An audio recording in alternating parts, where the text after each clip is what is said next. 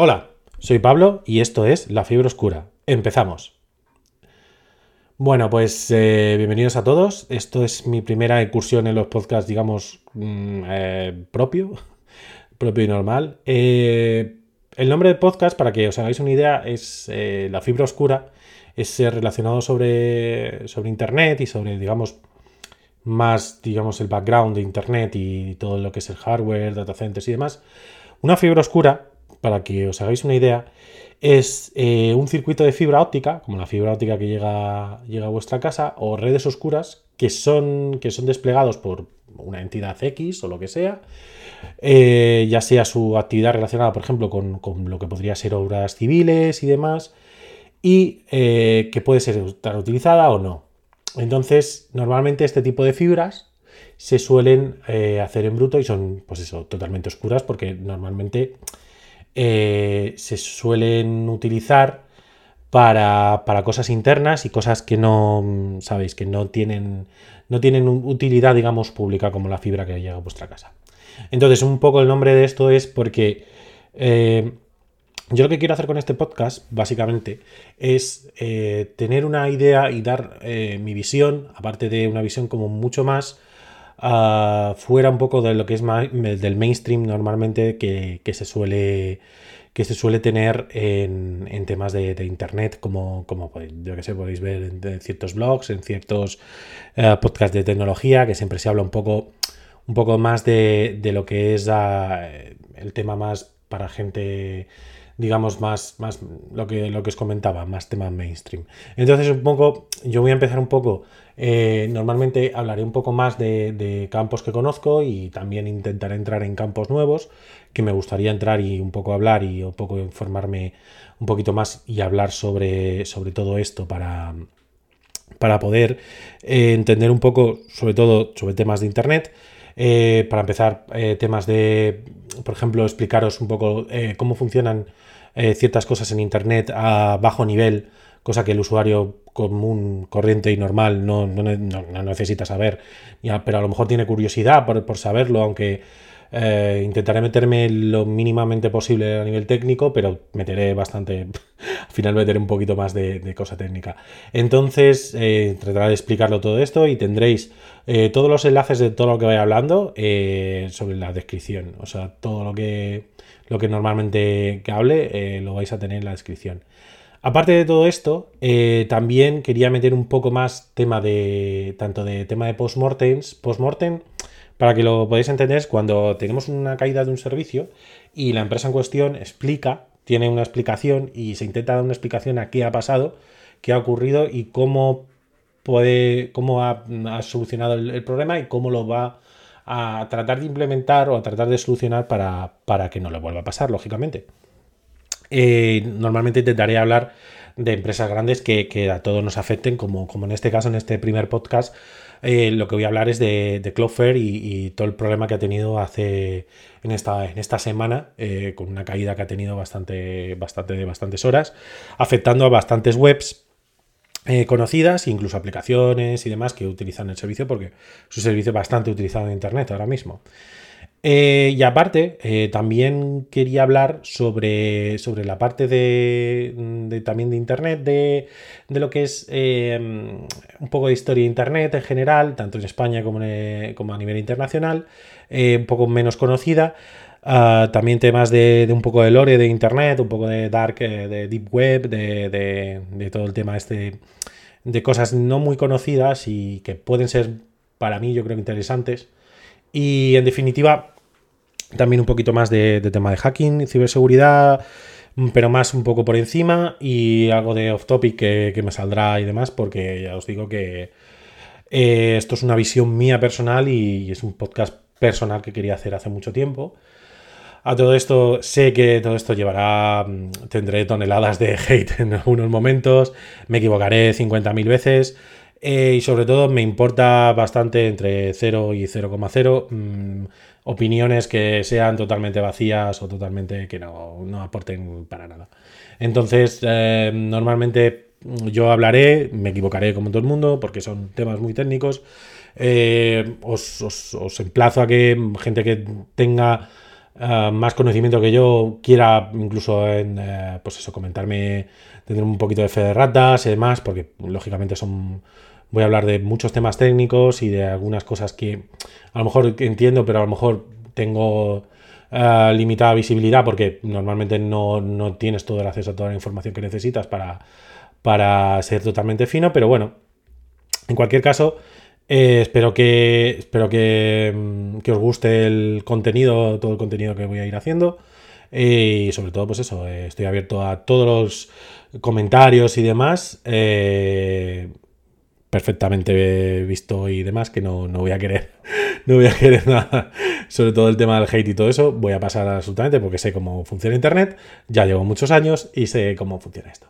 Entonces, eh, voy a empezar a hablar un poco del tema de Cloudflare eh, para, explicaros un poquito eh, lo que ha pasado. Si os esta semana habéis mirado en vuestras em, aplicaciones y demás, y habéis visto que en Twitter y demás la gente se quejaba mucho sobre este tema, para que así os, voy a explicar un poco.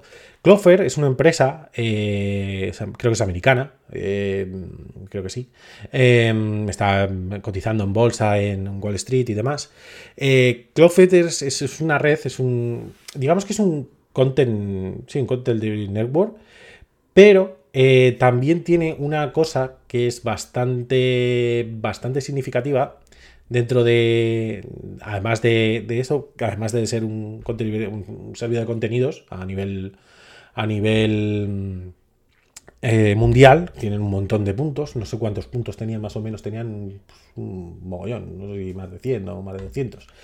Aparte tienen, eh, tienen un sistema de, ataques de, defensa, de, ataques eh, de DOS 2, que son los ataques de denegación de servicio distribuido, que es cuando intenta un eh, X servidores interrumpir eh, un intento malintencionado, sobre todo porque tú puedes tener bastante tráfico en un, servidor y, ese tráfico, te viene, yo que sé, tienes un, por ejemplo, un concurso, algo en la tele o algo de eso que te viene, o, en internet, que te viene tráfico a mansalva, pues ese, ese tráfico, ese tráfico es, no es malintencionado. Pero en este caso, eh, se utilizan estas técnicas de tráfico malintencionado, digamos, para interrumpir el tráfico normal del servidor y dar el servicio de red, con lo que sobrecargas el objetivo a la que estás atacando y o, su infraestructura asociada a todo lo que es la avalancha de tráfico de Internet. Entonces,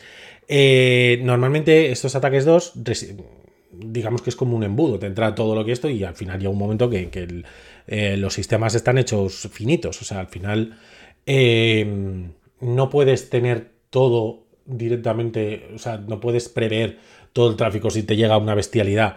Entonces, ellos sí que tienen, eh, sí que tienen posibilidades tanto de identificar si es un ataque de negación de servicio o si es un, eh, es un tráfico bien intencionado, o sea, que de repente lo estás petando en tu web o, y demás. y claro, tienes que identificar el, tipo, el tipo de patrón dependiendo de los patrones, las solicitudes, etcétera. Pues claro, si tú ves solicitudes raras o ves ataques o ves tal, pues ya más o menos lo vas, lo vas, lo vas cogiendo. Entonces, normalmente eh, este tipo de ataques se suelen hacer eh, en varias capas, eh, en varias capas OSI, pero vamos, esto no me voy a explayar mucho porque hay mucho que contar de todo esto. Pero vamos, y esto además permite también, tienen también, eh, otro de los servicios también, eh, tienen eh, también, em, permite poner webs fácilmente dentro de, dentro de servidores sin ser desarrollador, incluso siendo desarrollador puedes ejecutar JavaScript para acercarte lo más posible a los usuarios, eliminan retrasos, eh, fallos de, o sea, mm, eliminas lag, etcétera, etcétera. Aparte tiene SSL, aparte tiene un DNS gratuito que, es el 1.1.1.1.1, que es un DNS súper rápido, que tú te lo puedes poner en tu ordenador y funciona, y funciona FETEN. Em, esta empresa tiene muchísimos servicios, tiene servicios de, este tipo y es ya bastante grande y un montón de webs lo están usando ahora mismo, sobre todo para controlar este tipo de ataques, controlar el tráfico, el tráfico que se hace de malintencionado en este caso. Y claro, ¿qué está ocurriendo? Cloudflare, el tema que tiene es que eh, aparte, una de las cosas que me ha dejado bastante, bastante impresionado es el, el tema, cómo han explicado todo este, todo este fallo, que o sea, todo este problema que han tenido este, estos últimos días, a nivel de cómo han manejado los tiempos y cómo han manejado el, programa interno y lo han, lo han digamos, eh, explicado, en, han explicado en, en, uno de los, eh, bueno, en uno de los links que os voy a poner en, la descripción, lo vais a ver Ah, cómo han explicado todo, desde el corte, eh, los datos, el servicio, eh, qué servicios estaban caídos, por qué más o menos ha sido. Igualmente, esta gente normalmente, y normalmente en, sistemas, en arquitectura, digamos, se, suele hacer un tema de seguridad a través de la oscuridad. Es decir, eh, normalmente se, con, se considera que, este tipo de, seguridad a través de la oscuridad es, un poco... Eh, em, es una forma débil de, hacerlo, porque si el sistema tiene fallos y estos fallos no se descubren, pues, pues, no existe la seguridad, lógicamente. Entonces, ¿qué es lo bueno que hace esta gente? Eh, digamos, dan toda la información de todo esto y lo hacen público. Entonces es bastante, bastante, y además dan una seguridad bastante grande en el sentido de que explican paso por paso y timing lo que, lo que, lo que hemos comentado antes, que te lo explican todo muy bien y demás. Entonces, ¿qué ha ocurrido estos, este, este, esta semana? Eh, según lo que están diciendo, ellos tienen. Em, ellos están migrando porque, porque claro, se está, se está yendo. Se les está yendo el tema de la, arquitectura. Mucho. Claro, eh, tienen las, las, ubicaciones cada vez son más grandes la arquitectura va atendiendo a una arquitectura más redundante. Entonces, eh, esta gente normalmente eh, tiene em, puntos de presencia. ¿Qué es un punto de presencia? Un POP, que se llama en, inglés, un, point of, presence. Es un lugar físico donde el proveedor de servicios tiene un equipamiento, puede variar, puede tener pisos, puede tener bestialidades, pero también se puede identificar como un punto de interconexión entre las instalaciones de comunicación suministradas por eh, la empresa a la que está y la distribución del, edificio. Digamos, un punto de interconexión entre la empresa misma, lo que es en este caso Cloudflare, y otras empresas que estén dentro de ese punto de presencia. Entonces, eh, ellos tienen multi, multicolos que se llaman, que lo tienen colocado en varios sitios. Y, pues, por ejemplo, tienen Ámsterdam, Atlanta, Chicago, Frankfurt, en Tokio, en, Osaka, en Singapur, en Sao Paulo, en mil sitios. Aparte, nueva esta arquitectura, eh, la que están creando es una nueva, es una red de close. Eh, la red de close mm, os paso un enlace también para esto, pero vamos, es, un, es una capa de enrutamiento que se pone, que se crea para una malla de conexiones. O sea, es como más, le metes como más, eh, más digamos, más capas para, poder controlar la arquitectura y para que tu arquitectura sea más, más, más resistente, ¿no? Más, que pueda aguantar bastante más. Entonces, ¿qué les ha ocurrido? Eh, así a grosso modo. Eh, básicamente lo que les ha ocurrido es que fueron a. Están están utilizando, estaban, estaban parcheando un tema de BGP, de BGP. El, BGP es un, es un protocolo, es un protocolo el cual, eh, el cual es un protocolo de telecomunicaciones, el cual eh, hace, es una puerta de enlace de, frontera BGP, en inglés es Border Gateway Protocol. es un protocolo mediante el cual tú, tú intercambias información del encaminamiento entre los sistemas autónomos. Por ejemplo, ¿qué diréis? ¿Qué es un sistema autónomo? Es un AS, un Autónomo System. El, sistema autónomo es un grupo de IPs. Es un poco un grupo de IPs que poseen una política de rutas propias independientes. Es decir, es cómo se conectan entre esas IPs y entre eso, porque al final todo esto, Internet, es una red de redes. Todas las redes están conectadas, las redes entre sí, y al final todos estamos conectados entre nosotros, menos cuatro o cinco sitios, mm, lo típico, China y todo esto que está a su bola, Rusia ahora que quiere también hacerse su sistema eh, general. Los chinos están conectados, pero tiene un firewall, es, distinto, pero vamos, es una red de redes. Entonces, todo esto está interconectado entre sí. Entonces, normalmente, ese protocolo tú defines eh, los prefijos, la colección de direcciones de, IP adyacentes, y tú lo anuncias a los otros. Tú dices, oye, mira, pues por aquí voy y por aquí eh, tengo que aceptar, y se suelen aceptar. Se suele haber una, política, digamos, de, de, digamos, creer en, de unos a los otros. Entonces, ¿qué ocurrió? en, esto. Entonces, eh, empezaron a tener fallos, eh, empezaron a, tuvieron una implementación dentro del BGP interno y eh, empezaron a limitar ancho de banda, empezaron a tener un montón de problemas y empezó a caer, todo en, en, cascada, digamos. Entonces, desde las 3 de la mañana más o menos, hicieron el parche, o sea, lanzaron el parche y luego a sobre las seis y media o así fue cuando empezaron a, tener el problema, porque claro, habían hecho unas pruebas sobre, por lo que, lo que cuentan aquí, habían hecho sobre unas pruebas eh, sobre unos parches sobre, sobre, el BGP que tenían montado y, no les parece ser que no, fue, no fueron suficientes para encontrar el fallo que luego he encontrado después cuando ya se cayó todo. Entonces, más o menos, ellos parchearon a las 3 de la mañana, con esas 4 de la mañana más o menos, y a, partir de las 6 de la mañana empezaron, empezaron a cascarles todo, empezaron a tener problemas y demás. Entonces, vieron que tenían un problema en cómo habían implementado ese, ese, esos cambios dentro de la infraestructura para intentar enlazar eh, la nueva infraestructura con la vieja infraestructura, por lo que, por lo que se está comentando. Entonces, eh, dejaron de anunciar los prefijos locales y dejaron sin acceso en un montón de servidores de todo esto, porque claro, al no anunciarse entre sí, no verse entre sí, te quedas, te quedas ciego directamente. Entonces, ¿qué tuvieron que hacer? Volvieron otra vez a trabajar, mandaron un parche, encontraron el problema súper rápido, eh, trabajaron un parche y lo aplicaron. Volvieron otra vez a anunciarse y volvió otra vez el tráfico. ¿Qué ocurre con esto? Em, normalmente cuando pasa este tipo de cosas, en el momento te vuelves un poco loco. O sea, es como... Eh, te vuelves un poco loco hasta que encuentras el problema. Lo primero que tienes que hacer en todo este tipo de casos es pensar, ver exactamente por dónde vienen los tiros, qué se ha hecho la última, en el último momento, si se han aplicado parches y demás. Entiendo que se dieron cuenta del, error.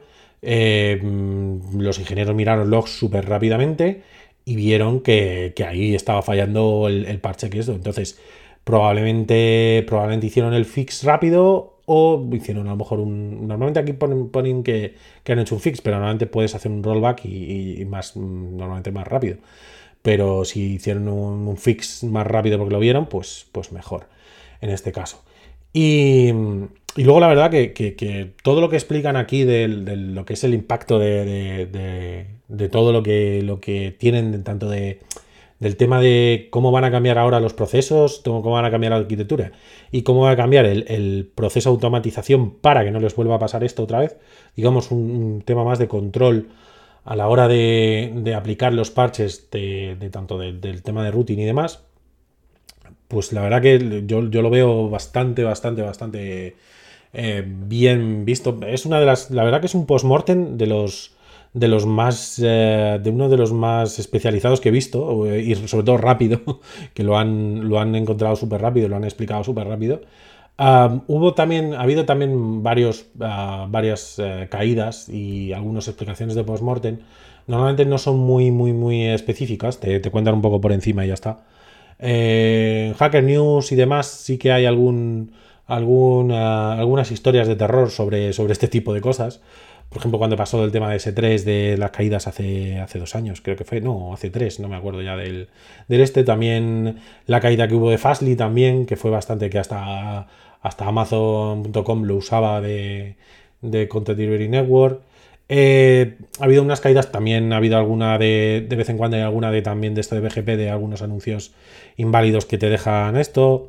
En definitiva, el tema de, por ejemplo, de este caso, que, es más de redes que de, que de, digamos, de aplicaciones, es muy, muy, muy complejo y cada día, claro, al crecer y crecer y crecer, eh, tiende más a, que este tipo de sistemas son muy sensibles, todo está muy, es muy sensible de, tocar y demás, entonces es bastante complejo y complicado eh, llegar a los problemas y lo tienes que tener muy actualizado, muy, muy, con mucho proceso, mucho, mucha arquitectura bien pensada y bien de esto, y sobre todo lo que, lo que, lo que comentan ellos, es la automatización tiene que ser eh, muy fina porque es daros cuenta que es muy son muchísimas máquinas lo que tienen, muchísimos centros, puntos de, todos los puntos que tienen de, de, acceso de, de, o sea, de puntos de localización y demás y, demás. O sea, es, bastante, bastante complejo.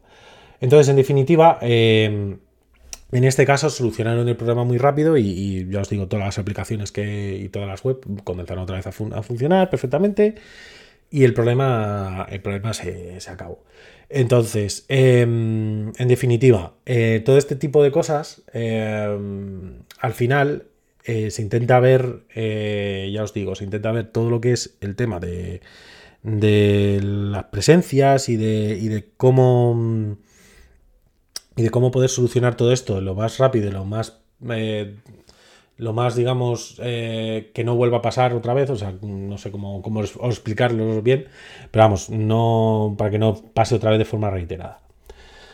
Entonces, bueno, ya terminado este tema de, de, de voy a hablaros un poco así a, bote pronto de, todo el tema de Copilot eh, y de, lo que está pasando ahora. Eh, Copilot, entramos bastante, tanto desarrolladores como DevOps, como toda la gente que, programa y demás, pusieron un tema de IAS, de, tema de, de, inteligencia artificial, de IAS en el caso de en español. Em, y eh, se ha estado entrenando esa, inteligencia artificial con código de, todos, la verdad, de mí o de, todo el mundo, lógicamente, de todo el mundo que lo hemos estado utilizando. Y la verdad que últimamente sí que ya ha empezado a funcionar mejor y demás. ¿Qué ha hecho GitHub con este tema de Copilot? Eh, ponerlo de pago, porque es una empresa, lógicamente, y, vamos, eh, lo ha entrenado un millón de, programadores, un millón que estaba en la beta más o menos, y ahora lo han puesto de, pago. Entonces, de pago solo para eh, o sea, digamos, excepto estudiantes y gente que lleve eh, repositorios de código libre bastante gordos. O sea, no han especificado mucho. El precio son 10 dólares al mes o 100 dólares al año. Entonces, esto entramos en la misma de siempre de mm, tú me trabajas la beta y yo ya te cobro el tema. Entonces, bueno, a ver, tiene su aquel de lógicamente, claro, eh, estás eh, utilizando un servicio que es la, lo han programado tal y al final es una empresa. O sea, al final una empresa lo que tiene que hacer es ah, sacar el dinero, o sea, sacar dinero con productos. Claro, en la comunidad no le ha gustado mucho eso porque ha sido como jolín. Eh, también lo podéis haber puesto, yo que sé, por ejemplo, en el, en el premium que tienen en el, en el business, creo que se llama, de, de GitHub y demás. No sé si esto al final cambiarán de, de decisión o incluso lo podrían haber puesto más barato. En definitiva, ha habido un poco de, polémica con todo esto. Eh, y otro tema que quería comentar también era el tema de subida de precios. Que, por ejemplo, VH, el, proveedor de, Internet, digamos, el proveedor del, ISP francés más, más famoso, digamos, de eh, uno de los más famosos mundiales y de, Europa, sobre todo por precios y demás, em, se ha puesto a subir precios de, no a los que están, digamos, de, de mm, ya con, servidores, pero se ha empezado a, subir precios de, de, IPs de, las máquinas, ya las nuevas que se vayan pidiendo y demás. Esto ya Hefner e incluso Google Cloud empezaba, han empezado a cobrarlo por el tema de las clases de IPv4 que tenemos ahora mismo y que vamos a directamente eh, abocados a que a que ya, bueno, ya, ya estamos abocados a, ya está prácticamente run out, o sea, está directamente que no hay que no quedan, no quedan IPs porque hay mucha gente que ha comprado, mucha gente que las está usando y al final es para todos los servicios que tenemos es, bastante finito y el tema de IPv6 no termina de arrancar. Entonces eh, los ISPs están subiendo precios en ese sentido de temas de IPs y eh, aparte creo que eh, en poco tiempo, no en mucho tiempo, al todo el tema este de la guerra y demás, todo el problema que hay de, problema de, materias primas y demás, nos vamos a ir abocados, y el tema de la luz, sobre todo, nos vamos a ir abocados a que probablemente empresas pequeñas de hosting tengan problemas o incluso tengan que cerrar por tema de costes o tengan que subir precios y tal, y a lo mejor las empresas grandes sean las que duren y estén ahí un poco, pues, pues eso, subiendo precios de vez en cuando y, y al final un poco el tema del low cost se va a quedar un poco trastabillado. No vamos a, no vamos a ver, a ver, es, todo también con toda la subida que, estamos teniendo a nivel de general. Eh, también es probable que, en Internet, en lo que, lo que tenemos más a, mano y demás, nos, nos, afecte bastante. Entonces, yo creo que en este caso eh, vamos a empezar a tener problemas a nivel de, encontrar, digamos, low cost, como antiguamente de las BBS de rollo a 3 euros, cosas así las VPS a 3 euros en este caso. Y, ya os digo, el tema de subida de precios vamos a estar viéndolo cada vez más. Y mm, va a llegar un momento que va a ser un poco. Se nos va a poner un poco la cosa cara en ese sentido.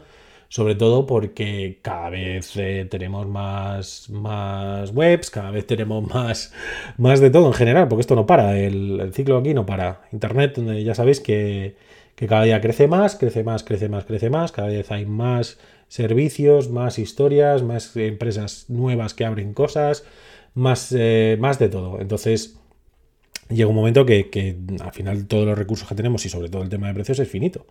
Entonces llega un momento que, nos suba todo. Entonces, eh, así está el panorama. Pues nada, pues aquí ya termino. Eh, espero que os haya gustado, más o menos. Eh, espero también. Eh, todo esto del, podcast lo voy a intentar hacer cuando pueda, no, voy no tengo una fecha fija. Entonces me gustaría hacer más o menos este, esta, esta duración entre 25 o 30 minutos para que no se haga muy pesado porque claro, la cuenta que es un tío hablando solo y demás. Eh, también próximamente espero hablar con gente, espero hacer alguna, alguna charla más amena y demás, que no, no dé tanto a la chapa. Y, bueno, en definitiva, gracias por escucharme, gracias por esto y por, estar aquí, por aguantar hasta el final. Y nada, eh, os, os, veo en el, en el próximo episodio. Venga, un saludo.